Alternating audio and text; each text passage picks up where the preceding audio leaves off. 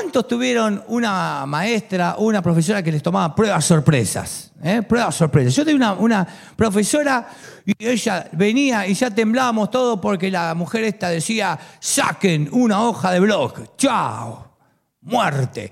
Y todos creíamos que sabíamos. Y yo de verdad que había estudiado y creía que sabía, pero cuando me ponían el examen ahí, sorpresa, no pasaba. Uno, y otro día venía nuevo, saque una hoja de blog, otra, y la próxima era cuatro. Y yo después, cuando estudiaba ya para la universidad, me sacaba un siete, arañando, ¿no es cierto? Pero las pruebas sorpresas son así. Te la toman y al principio no entendés nada. Vos creés que sabés. Pero ¿cuándo sabe uno que sabe algo? ¿Cuándo lo prueba? Yo puedo creer que sé un montón de cosas, pero hasta que no se prueba, eso no tiene ningún valor. Estamos en esta serie que llamamos ¿Cómo vivir lleno de fe en un mundo que no tiene fe? Por un mundo que ha perdido la fe. Y la mayor cantidad de gente que ha perdido la fe, la ha perdido por circunstancias cruciales en su vida. Cuando la vida te sorprende. Cuando hay cosas que vienen que no esperás. Un accidente, una enfermedad, la muerte de un ser querido, una pérdida laboral, infertilidad, situaciones que uno enfrenta y que son golpes. La vida te sorprende. Vas a ver un médico y te da una noticia que no esperabas. Suena el teléfono y escuchás algo que no tenías ganas de escuchar. Llegas a tu trabajo y te encontrás con una situación que no esperabas. La vida te sorprende. Ahora, así como hay gente que pierde la fe, estas circunstancias cruciales, difíciles, en muchos casos hay gente que ha crecido con su fe. Hay gente que ha pasado cosas terribles en su vida y sin embargo su fe ha crecido. Es más, hay muchos que han llegado a Dios así. Han pasado un momento difícil y escucharon y sintieron el cuidado de Dios, el cariño de Dios y su fe ha crecido. Porque las personas que pierden su fe, la pregunta típica es, ¿dónde está Dios? ¿Dónde está Dios en medio de todo esto? ¿Por qué me abandonó Dios? ¿Por qué Dios me quitó esto? ¿Por qué Dios me quitó lo otro? Sin embargo, las personas que crecen en su fe, de repente, en medio del dolor, sintieron la gracia, el poder sustentador de Dios y también el poder de la comunidad. Porque la pregunta que mucha gente se hace con respecto a la fe y por ahí en, ámbitos de discusión, van a preguntarse si Dios es bueno, ¿Por qué hay tanta injusticia y sufrimiento en el mundo, no? ¿Por qué la gente buena pasa cosas malas? Y la verdad es que otras personas van a decirte, yo sentí a un Dios bueno que me acompañó en los momentos difíciles de mi vida, ¿no? Sentí en medio del dolor, de la angustia, de, de la desesperación, que había un Dios que me acompañaba y que no me dejaba. Y por eso cuando uno empieza a hablar del sufrimiento, que es parte de nuestra vida, porque todos tenemos sufrimiento, no hay una persona aquí que podría decir no tengo sufrimiento. Uno se pregunta, ¿cuál es la diferencia? ¿Cómo, cómo puede ser que hay personas que en medio del sufrimiento pierden su fe? ¿Y cómo hay personas que en medio del sufrimiento han crecido en su fe? Ahora, el sufrimiento no es una prueba de que Dios no existe. El sufrimiento y el dolor y la injusticia es una prueba que no existe un Dios que no permite el dolor y el sufrimiento. Y los que creemos en Cristo lo sabemos bien, ¿no? Porque la persona más buena de la historia, a la persona mejor de la historia, a Jesús, Él sufrió los dolores, la injusticia mayor que cualquier ser humano haya vivido. Y esto es perturbador, y esto trae un shock, y trae un conflicto, una tensión, pero eso es lo que creemos, porque eso es lo que realmente pasó. Estamos en esta serie de mensajes que llamamos Cómo vivir llenos de fe, en un mundo vacío de fe. Y hemos descubierto que cuando Jesús vino a esta tierra, Él vino a buscar gente que le siga. Él dijo, síganme. ¿eh? Él dijo, síganme. No simplemente créanme, no simplemente crean en algo, crean una doctrina, en una religión, crean, cumplan ciertas cosas. Él dijo, sigan, sigan mis pasos. Quiero que amen como yo amé, quiero que vivan como yo viví, quiero que traten a la gente como yo traté, quiero que hablen como yo hablé, quiero que vivan una vida buena, una vida abundante. Porque cuando uno sigue a Jesús tiene una fe que no es una fe que queda en la cabeza, ¿no? una fe que está en mi entendimiento, que tiene que ver con conceptos, con teología. Es una fe práctica, una fe en la cual yo me meto en el mundo, amo a la gente, perdono, vivo en alegría, vivo en libertad. Una fe que sirve, una fe real, una, una fe que me sirve para el lunes en la cual puedo enfrentar mi trabajo, puedo enfrentar mi familia, las cosas que me pasan, con una fe que vale porque créanme, me queda el mismo lugar. Yo puedo creer en Dios, puedo creer en Cristo, puedo creer en todas las cosas, pero si yo no hago nada para cambiar, no hago nada para cambiar este mundo, no hago nada para mejorar mi vida, no mejoro mi carácter, eh, sigo siendo una persona complicada, sigo siendo una persona que no ama, que no perdona, entonces mi fe no me sirve para nada. Porque una de las cosas más importantes que tenemos que recordar es que la fe es como un músculo, ¿no? Y si yo no lo ejercito, el músculo está, y todos los que nos hemos recuperado de alguna lesión lo sabemos, que tengo que recuperarme ejercitando el músculo. Y la fe es un músculo, un músculo que tengo que ejercitar. Y una de las preguntas que nos habíamos hecho en esta serie de mensajes es esta pregunta que deberíamos hacernos en cada mañana. ¿Qué haría yo? ¿Qué haría yo? Si yo estuviera seguro de que Dios está conmigo, ¿cómo, qué cosas haría? ¿Qué cosas dejaría de hacer, no? ¿Cómo trataría a la gente? ¿Qué cosas emprendería? ¿Qué cosas dejaría de emprender? ¿Qué cosa vería? ¿Qué cosa dejaría de ver? Si estoy seguro de que Dios está conmigo. Porque si Dios está conmigo, todo lo que Él dice es verdad. Y yo puedo vivir una vida realmente buena. Por eso, una de las cosas que hemos visto en esta serie de mensajes es qué alimenta la fe de las personas que tienen una fe inquebrantable. ¿Cómo puedo tener yo en mi vida y trasladar a mis hijos y a mis nietos una fe inquebrantable en medio de las circunstancias difíciles? ¿Cuáles son los gimnasios que permiten hacer crecer la fe? Y haciendo un repaso rápido de lo que hemos visto en estas semanas, y todos estos mensajes están en el canal de YouTube de la iglesia, o lo puedes escuchar por Spotify en el canal de la iglesia, o podés verlos por Facebook, todo lo tenemos allí para que lo puedas volver a ver. Y te aconsejo que si te perdiste alguno, lo veas, porque es una serie de mensajes para mí esencial para tu vida de fe. Lo primero es la enseñanza práctica. Cuando yo leo la palabra, esa palabra me tiene que servir para crecer en mi vida. No me sirve de nada una palabra que me habla de cosas que no voy a practicar. La enseñanza práctica es que cuando yo, Dios me dice algo, por ejemplo, tengo un problema con alguien y Dios me dice, anda y perdonalo. Y no lo siento y a veces no tengo ganas de hacerlo, pero le creo a Dios, obedezco lo que Dios me dice, mi fe activa del otro lado se cruza con la fidelidad de Dios. Cuando yo perdono, las cosas mejoran las relaciones mejoran, entonces mi fe, ¿qué pasa? Crece. Porque cada vez que yo le obedezco a Dios, a la palabra de Dios, le obedezco aunque no lo sienta, aunque no lo crea, ni aunque no quiera hacerlo, le obedezco a Dios, ¿qué ocurre? Cuando Dios me muestra su fidelidad del otro lado, mi fe crece, cada día le creo más a Dios. La gente que crece en su fe son personas que de verdad aplican la palabra de Dios. El segundo gimnasio que hemos visto fue el ministerio personal.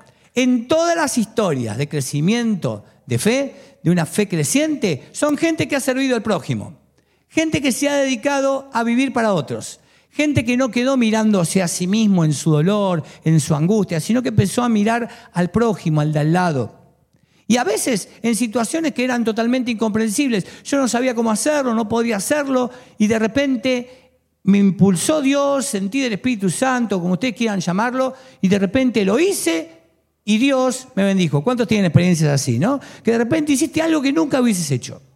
Entonces, cuando soy impulsado en medio de mi insuficiencia, de lo que no puedo hacer, a decirle sí a Dios para el beneficio de otras personas, mi fe, mi fe crece. Y por eso Dios te desafía a que sirvas y que pongas tus dones y misterios al servicio del rey, porque cada vez que lo haces, tu fe crece.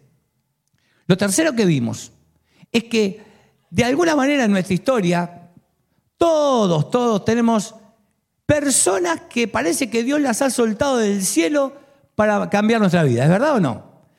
Hablamos de personas buenas, ¿no? También están de las malas. Esas no las, no las tira Dios. Pero digamos, gente que vos estabas ahí, de repente vino y esa gente te cambió la vida. Gente que te habló de Cristo, gente que te mostró amor, gente que de repente te desafió a algo, gente, y todos tenemos estas personas. Ahora, cuando yo me convierto en esta gente, cuando yo soy una persona que bendice a otra, cuando yo soy una persona que doy fe a otra, cuando yo soy una persona que ayuda a otra a crecer la fe, mi fe crece. ¿Por qué? Porque me encuentro utilizado por Dios para hacer crecer la fe. Y este es el tercer gimnasio que hemos visto, las relaciones providenciales. Lo cuarto que hemos visto son las disciplinas espirituales.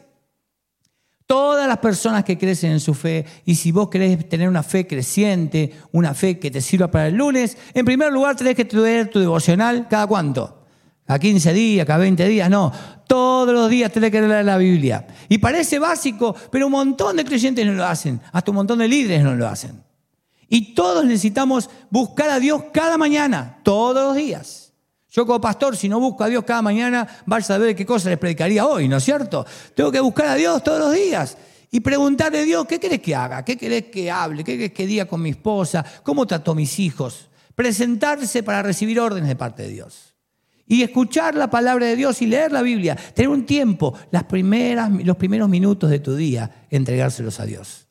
Y cuando yo tengo un devocional diario, permanente, todos los días, y esto al principio parece que cuesta, pero luego se convierta en algo mío, propio, en algo que necesito tener con Dios, entonces mi fe crece. Dar porcentualmente, separar el diezmo para dar para el Señor. Decir, yo voy a dar de lo que Él me dio. Y voy a dar un porcentaje en fe, sabiendo de que Dios me va a proveer lo que necesito.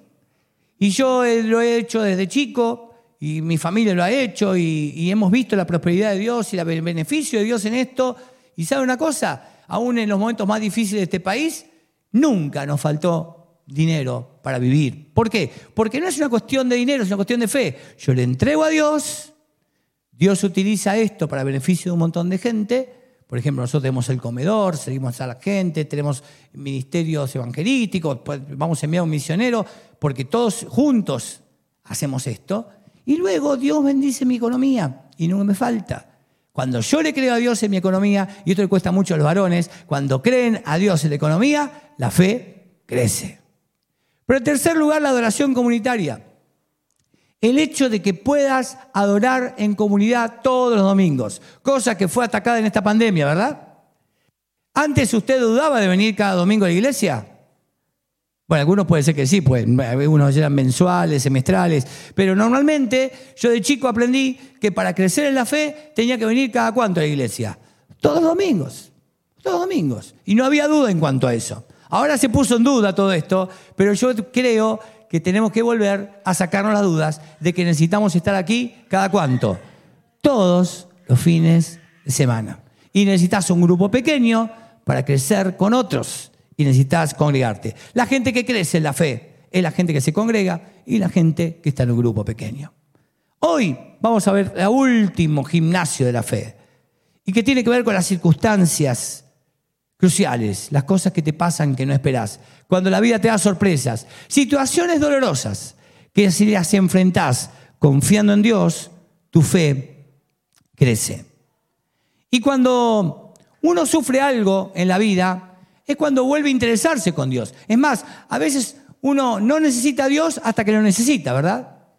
Parecía que uno anda bien sin Dios hasta que de repente, ¡boom!, te pega una piña. ¿Cuántos volvieron a Dios con un golpe bravo? ¿Eh?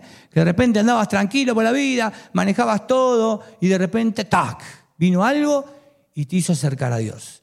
Bueno, el autor del problema del dolor dice, Dios nos susurra en nuestros placeres, nos habla a nuestra conciencia, pero nos grita en nuestros dolores, porque es su megáfono para despertar a un mundo sordo.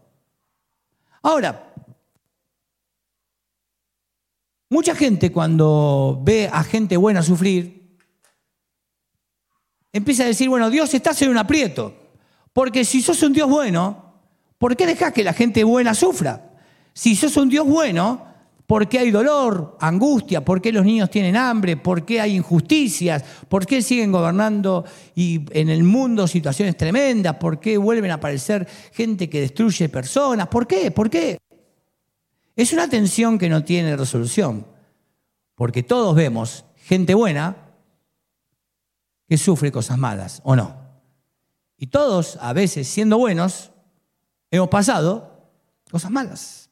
Ahora, en el Nuevo Testamento no había esta tensión. Casi todos los personajes del Nuevo Testamento sufrieron mucho. Es más, su vida estuvo llena de sufrimiento. Si vemos la vida de Pedro, de Marcos, de Juan, de Lucas, de cada uno de ellos, todos los escritores del Nuevo Testamento fueron gente de mucho sufrimiento.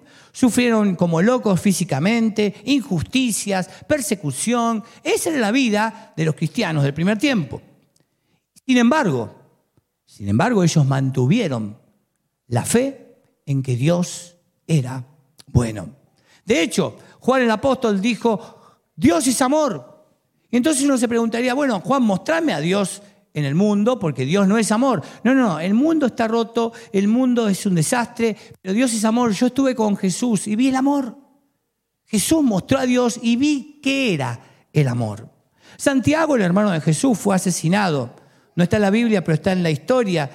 Y él habla del sufrimiento. Y él habla que el sufrimiento es una prueba de la fe. Es una prueba sorpresa para tu fe. Y él escribe en el capítulo 1, versículo 12, Dios bendice a los que soportan con paciencia las pruebas y las tentaciones, porque después de superarlas recibirán la corona de vida que Dios ha prometido a quienes lo aman. Ahora, Santiago, ¿qué es lo que se está probando? Y acá él continúa y dice, porque ustedes saben que siempre que se pone a prueba la fe, ¿qué se pone a prueba en el sufrimiento? La fe.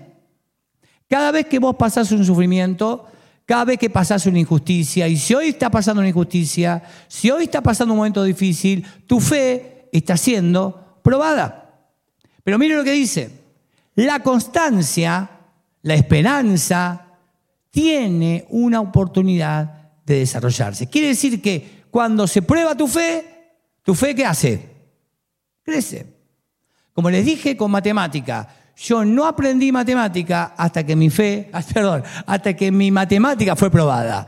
Tuve prueba sorpresa, me sacaba uno, después cuatro, después llegué al siete, porque tuve que ser probado para ver si mis conocimientos de matemática eran reales. Bueno, y esto es muy importante, no sabemos lo que realmente creemos.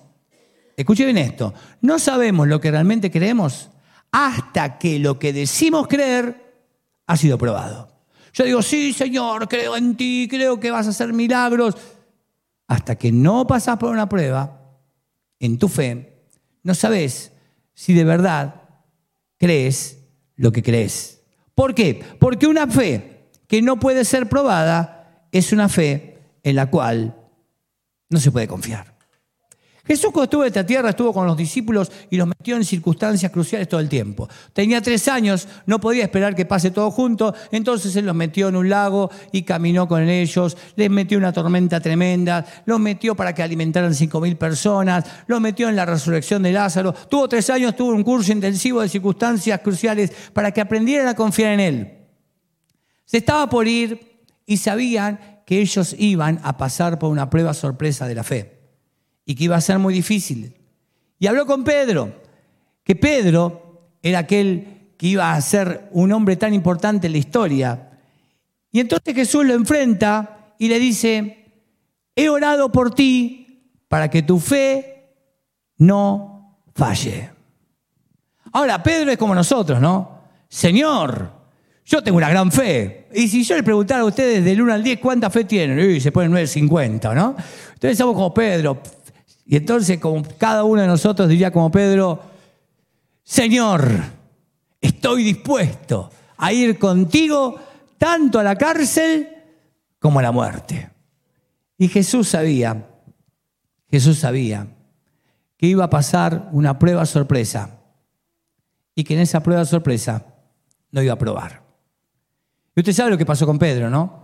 Pedro de repente se encuentra eh, cerca de Jesús cuando está siendo enjuiciado y mientras fue enjuiciado, está allí y de repente una adolescente se acerca y le dice, vos estuviste con Jesús. No, no estuve. Y tres veces niega Pedro a Jesús. Ahora es muy interesante lo que viene después, porque después de todo esto, Jesús resucita, Jesús encuentra a este Pedro que ha fracasado y de repente se encuentra con él y le dice, mira Pedro, ahora ya estás, ya estás bien, ¿eh? ahora vas a liderar todo el movimiento. ¡Eh! ¿Usted lo hubiese puesto a Pedro ahí? No.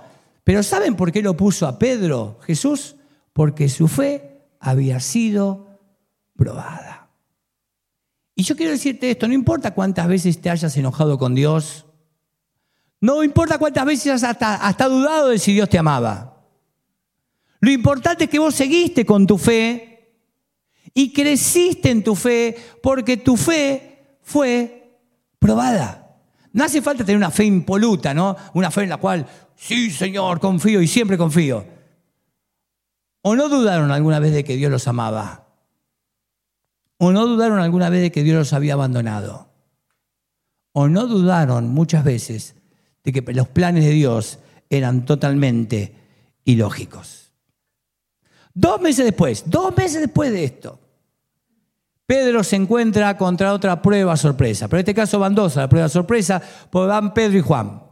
Y de repente estaban yendo al templo y había un hombre que estaba paralítico hace muchos años, todo el mundo lo conocía porque él pedía la plata ahí, era reconocido. Y de repente Pedro y Juan lo sanan y este hombre, este hombre comienza a dar vueltas por el templo y salta y camina por la vida con alegría y entra al templo detrás de ellos y se arma un lío bárbaro porque todo el mundo conocía a este Pedro. Entonces eh, estaba, estaba allí el, hombre y todo el mundo lo vio y se armó un lío bárbaro, entonces lo metieron preso. ¿eh? Cualquier lío que hay, lo metían preso. Como había temporada de casa abierta para los creyentes, porque Jesús había muerto y ahora los todos dirigentes religiosos querían liquidar, ya habían eh, cortado la cabeza de la serpiente, ahora iban por el cuerpo, querían destruir todo, lo meten preso a Pedro y a Juan. Al otro día lo llevan presos para hablar con él con los eh, gobernantes. Recuerden que estos mismos que van a hablar con Pedro y con Juan eran los mismos que estuvieron en el juicio de Jesús. Estaba Caifás, Ananías, todos los mismos personajes. Los mismos personajes por los cuales Pedro tenía un miedo bárbaro, ahora se los enfrenta de nuevo. Y vamos a ver cómo pasa esta prueba sorpresa. Hicieron que Pedro y Juan comparecieran entre ellos y comenzaron a interrogarlos. ¿Con qué poder o en nombre de quién hicieron ustedes esto. Y esto les dieron una salida fácil de la cárcel. Era fácil. Decía, no, somos gente buena, vivo un tipo lastimado y bueno, lo curamos, somos buenos. Pero Pedro, cuya fe había sido probada, que hacía poquito un adolescente le dio miedo, ahora está frente a todos los que lo podían matar, se pone una sentencia de muerte y dice lo siguiente, Sepan pues todos ustedes y todo el pueblo de Israel que este hombre está aquí, delante de ustedes, sano, gracias al nombre de Jesucristo de Nazaret. En aquel tiempo Jesús era un nombre común, así que podía, haber dicho en el nombre de Jesús, y podía decir Jesús el, tapicero, Jesús el barrendero, pero él dice bien claro, ¿qué es Jesús? Jesús de Nazaret. Pero no, termina ahí Pedro, y ahí viene la, o sea, la sentencia de muerte segura, después de esto ya está. Dice, ¿Crucificado por quién? Por ustedes, desgraciado. Faltaba la palabra desgraciado sacado del texto original. Pero eh, le dijo así, lo miró. Ustedes, asesinos seriales, mataron a Jesús. Pero, dice, resucitado por Dios. Ay, ay, ay. Este Pedro pasó la prueba sorpresa, pero continúan y dicen, los gobernantes, al ver la osadía con que hablaran Pedro y Juan y al darse cuenta que eran gente sin estudios, eran Mersa, la gente que no sabían de Galilea, eran, viste, del último barrio, del lugar donde nadie salía bueno. Galilea, un tipo de Galilea no servía para nada, no tiene estudios. ¿Quiénes son estos para hablar así? Se quedaron asombrados y reconocieron que habían estado con Jesús. Es interesante porque acá los, los gobernantes siguen presionando y les dice, lo llamaron les ordenaron terminantemente que dejaran de hablar y enseñar acerca del nombre de Jesús. Le dan una segunda, un credit card, ¿no? Le dan una segunda salida, eh, un exit fácil. Y el tipo Pedro no agarra el exit fácil porque su fe ha sido probada y le dice, no podemos. Tremendo, ¿no? Hace poquito tenía miedo. Mira que dice ahora, no podemos dejar de hablar de lo que hemos visto y oído. Tremendo. Ahora, esta gente se va de ahí y se va a una reunión de oración. Todas las reuniones de oración nuestras, cada vez que oramos, ¿qué decimos? Señor, que no pase nada. Señor, que los análisis salgan bien. Señor, que mis hijos le vaya bien. Señor, que la entrevista del trabajo salga todo bien. O no, es verdad, no. Nadie dice, Señor, bueno, no. Y todos, todos oramos para que todo vaya bien, todo vaya bien. Hay canciones que dicen todo va a andar bien. Las maestras jardineras ponían todo a andar bien, nunca va a pasar nada. Y Pedro no hace esto y empieza a decir lo siguiente. Ahora, Señor, toma en cuenta sus amenazas y concede a tu siervo que no nos pase nada, dice, ¿no? No, ¿qué dice? Concede a tus siervos el proclamar tu palabra sin temor alguno. ¡Fa! Prueba sorpresa 10. Y así es la prueba de tu fe. Pasas un sufrimiento, tu fe crece. Tu fe es probada y tu fe crece. Y tu fe crece. Cuando vos volvés a confiar en Dios, tu fe crece. Por lo tanto, volvemos a la pregunta inicial, ¿no? La pregunta inicial era, ¿cuál es la diferencia entre las personas que sufren circunstancias cruciales tremendas y crecen en su fe y la diferencia entre aquellas personas que sufren estas mismas circunstancias y abandonan la fe? Porque ustedes conocen un montón de gente que tuvo fe y hoy ya no la tiene, que han abandonado el camino, que no se congregan, que están solos, perdidos por allí. ¿Cuál es la diferencia? Y la diferencia son tres cosas. En primer lugar, ¿qué es lo que creemos? ¿Qué es lo que creemos? Si yo creo que, por ejemplo, nunca nada malo me va a pasar, si yo creo que nunca ninguna cosa mala me va a ocurrir, si yo creo que Dios va a detener toda cosa mala sobre mi vida, cuando algo malo ocurre, ¿qué pasa con mi fe? Se hunde. ¿Qué pasa Dios? ¿Me abandonaste? ¿Me dejaste? Siempre tuve miedo de los accidentes esos graves, ¿no?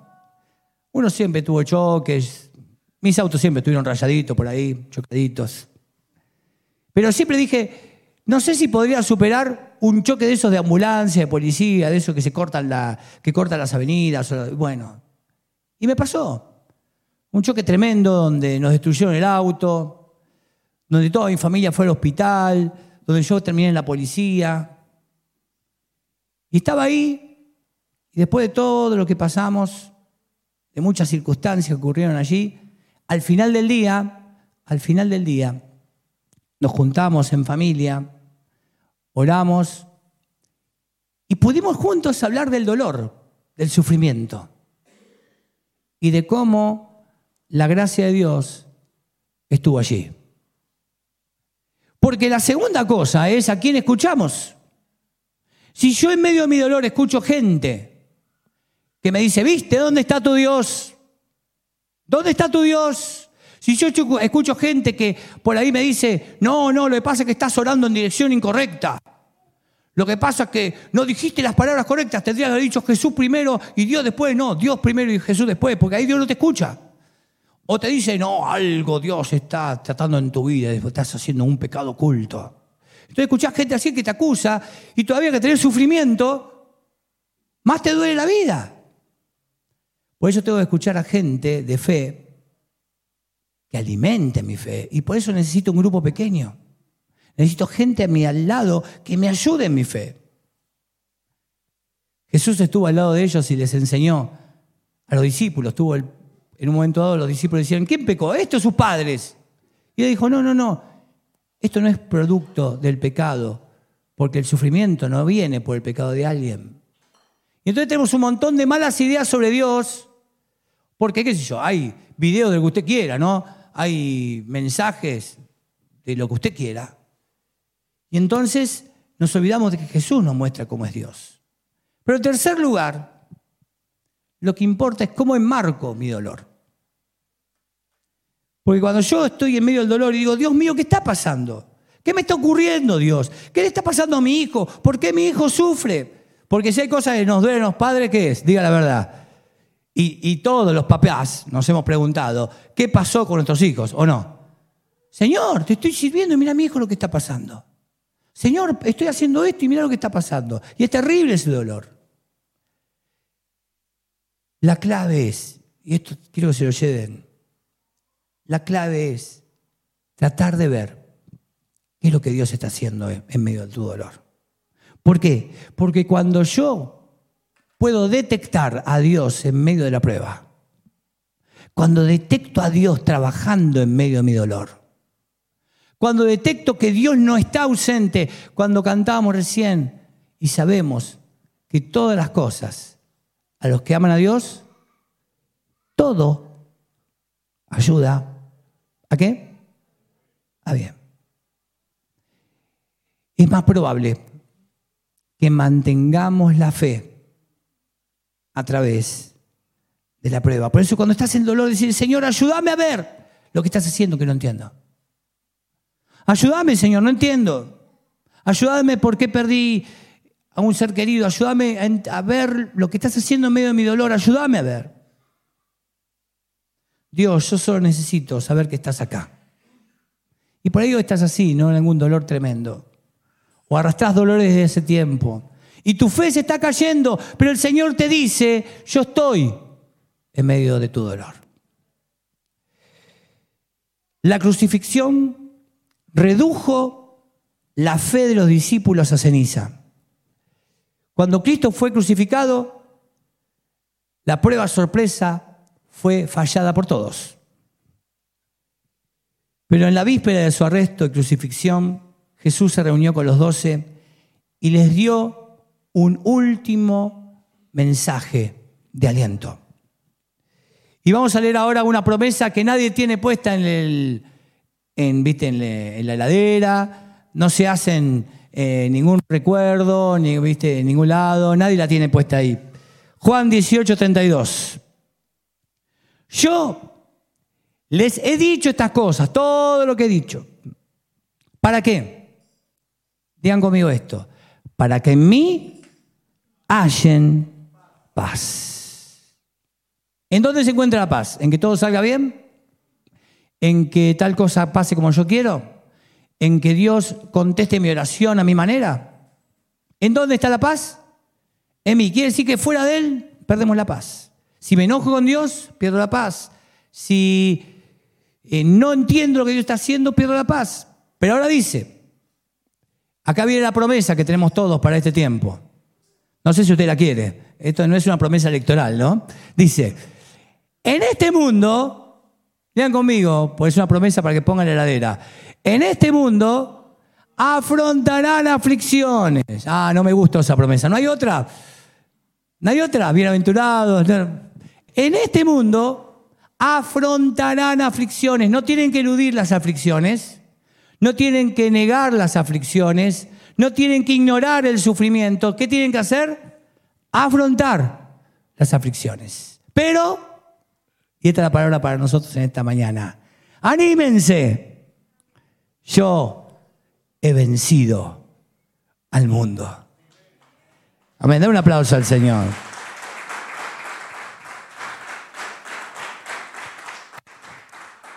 Jesús no prometió una vida sin problemas.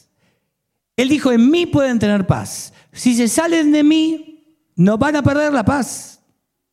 En otras palabras, el Dios que presentó Jesús no es un Dios que hace que a la gente buena no le pasen cosas malas. Por eso, el mundo está roto, pero tu Padre Celestial es fiel. El mundo está roto, estás en dificultades, pero Él no te abandona. La gracia de Dios, el sustento de Dios está presente en nuestra historia. Y nuestra fe como músculo en medio de las circunstancias difíciles, crece. Por eso en esta mañana, no sé cómo estás, por ahí viniste en medio de un dolor, angustia, animate, animate. En Él vas a tener paz. Jesús dijo, en mí van a tener paz. Volvé a Jesús. Volvé a creerle a Él, volvé a tener confianza en Él, volvé a abrazarte a Él, volvé a estar cerca de Él. No sé cómo estás, no sé cómo estás, ni cómo llegaste, pero cree que Él está en medio de tu problema. Escúchame bien esto. Puede ser que no entiendas nada, pero decirle, Señor, déjame ver qué estás haciendo. Dame una pista de que estás ahí. Dame una pista que estás en mi dolor. Dame una pista que estás en medio de esto que no entiendo. Porque Dios es honrado por nuestras respuestas a las circunstancias cruciales. ¿Cómo puedo honrar a Dios? Con fe. La única forma.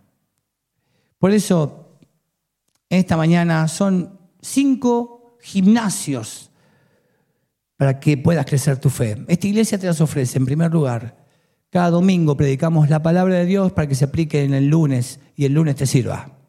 En los grupos pequeños tenemos siempre la aplicación de la palabra para que puedan conversar juntos sobre esto. Tenemos una iglesia que tiene oportunidades ministeriales para todos, para que crezcas en tu fe. Si querés servir al Señor, vení, hay lugar para vos. Tenemos una iglesia donde todas las personas que quieran encontrar gente providencial lo va a encontrar, son los grupos pequeños. Gente que va a cambiar tu vida y vos vas a cambiar la vida de otros y vas a ayudar en el gimnasio de la fe a otras personas. Pero también tenemos una iglesia que te va a ayudar en tus devocionales diarios, te va a ayudar a que entiendas por qué es importante dar, porque esta iglesia utiliza el dinero en donde corresponde. Y también la importancia de la adoración comunitaria, y por eso queremos que cada día todos estemos juntos aquí. Y Dios quiere que juntos podamos interpretar los hechos dolorosos de la vida, sabiendo que cuando lo interpretamos bien, nuestra fe crece. Te invito a cerrar tus ojos y vamos a hablar con Él. No sé cómo estás, cómo llegaste aquí. No sé si perdiste la fe en el camino, si estás en medio del dolor, pero Dios quiere sustentarte con su fuerza y su poder en esta mañana. Quiere animarte. Yo les he dicho estas cosas para que en mí hallen paz. En este mundo afrontarán aflicciones, pero anímense, yo he vencido al mundo. Señor, gracias por estar juntos en esta mañana. Señor, gracias porque podemos confiar en vos en medio del dolor. Señor, en las cosas que no entendemos esas cosas que nos sorprenden. Cuando la vida nos sorprende, vos no estás sorprendido. Señor, cuando vengan las pruebas sorpresas de la fe, que podamos seguir creyendo. Y aunque falle nuestra fe, sigamos creyendo. Y aunque a veces hasta estemos dudando de que nos ames, que sigamos creyendo, que sigamos estando cerca de gente de fe y que sigamos buscando tus huellas en medio de lo que está pasando. Señor, estamos en un mundo de sufrimiento. Por eso necesitamos tu ánimo, tu gracia, tu poder, tu fortaleza, tu sostén en medio de todas las cosas que pasamos. Gracias Jesús por esta palabra tan clara. En tu nombre oramos. Amén y amén.